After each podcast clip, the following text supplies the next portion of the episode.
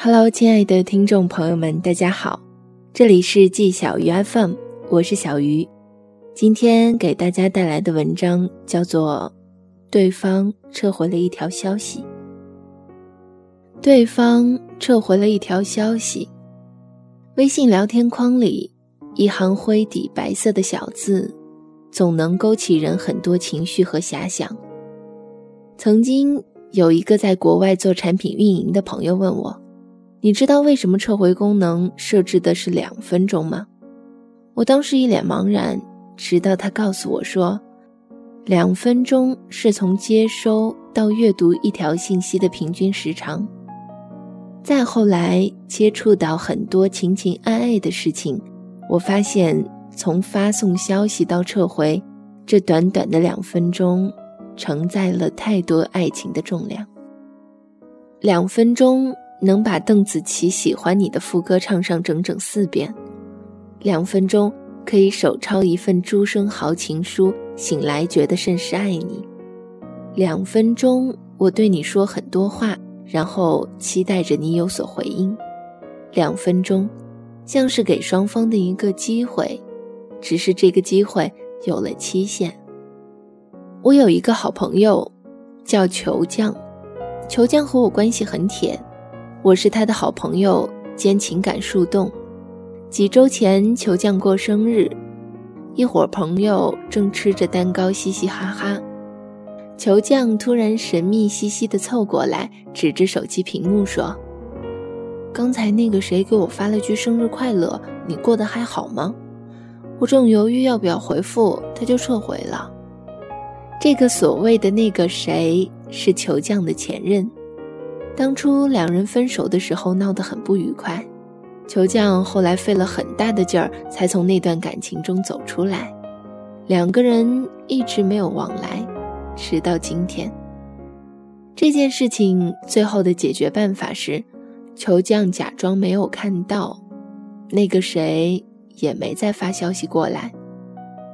可能他们都知道，不打扰是彼此间最后的默契和温柔。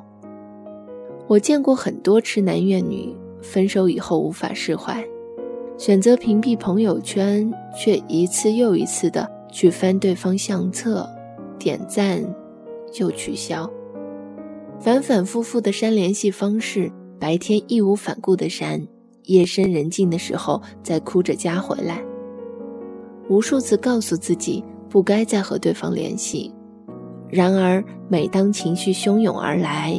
还是忍不住按下发送键。之后的两分钟，聊天记录空白又荒凉，那条消息如石沉大海，没有惊起半点波澜。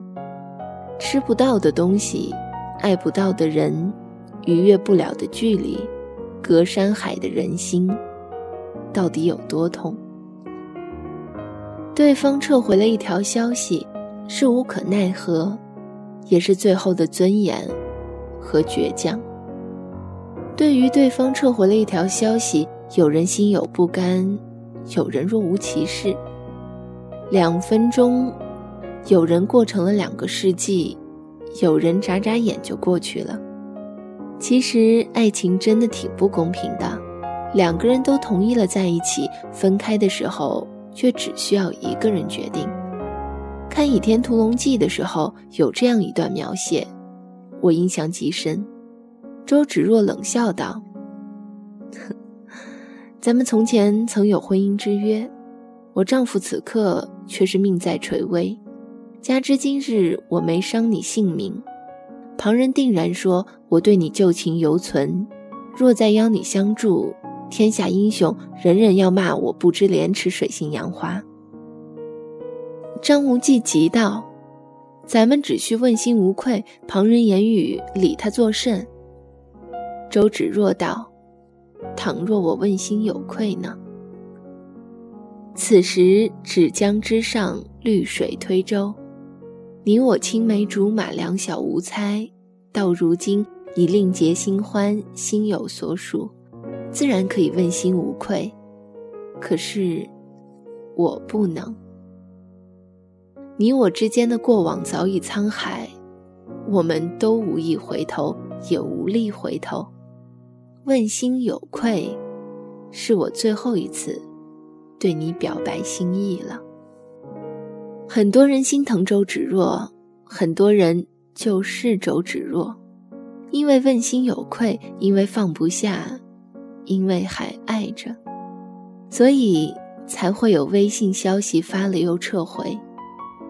对方撤回了一条消息，往往上面还有更短的一行，标记着日期，好像在宣布某时某刻有人心死，有人决定向前看。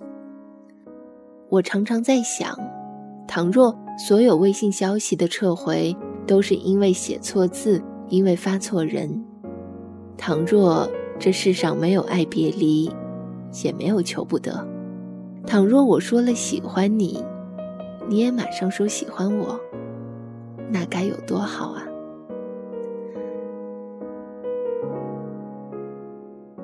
真的希望我喜欢的人也恰巧喜欢着我。重要的是，我们能够在一起。以上就是本期节目的全部内容。这里是季小鱼 FM，我是小鱼。如果你喜欢我的节目呢，也欢迎关注我的新浪微博“小燕小汤圆儿”。年轻人不要老熬夜，晚安，下期节目再见啦。